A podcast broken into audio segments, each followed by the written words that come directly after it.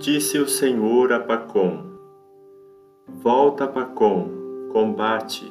Se permiti tua derrota, foi para que não te orgulhasses, pensando ser forte. Agora, perfeitamente consciente de tua fraqueza, põe tua confiança não nas tuas observâncias, mas no socorro de Deus. Sem o auxílio de Deus, ninguém é forte, ninguém é santo. Assim reza a Igreja na liturgia, e este é um dos principais ensinamentos dos padres do deserto a respeito do combate espiritual. O monge e o discípulo, bem treinado na luta, tem uma clara consciência da sua fraqueza e vulnerabilidade.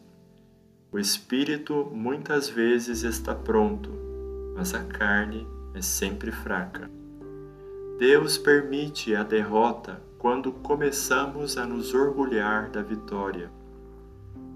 A nossa confiança não está no poder da nossa oração, das nossas observâncias quaresmais, nem na retidão da nossa conduta.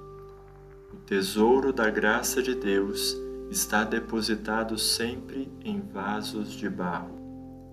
O nosso auxílio está no nome do Senhor, daquele que fez o céu e a terra.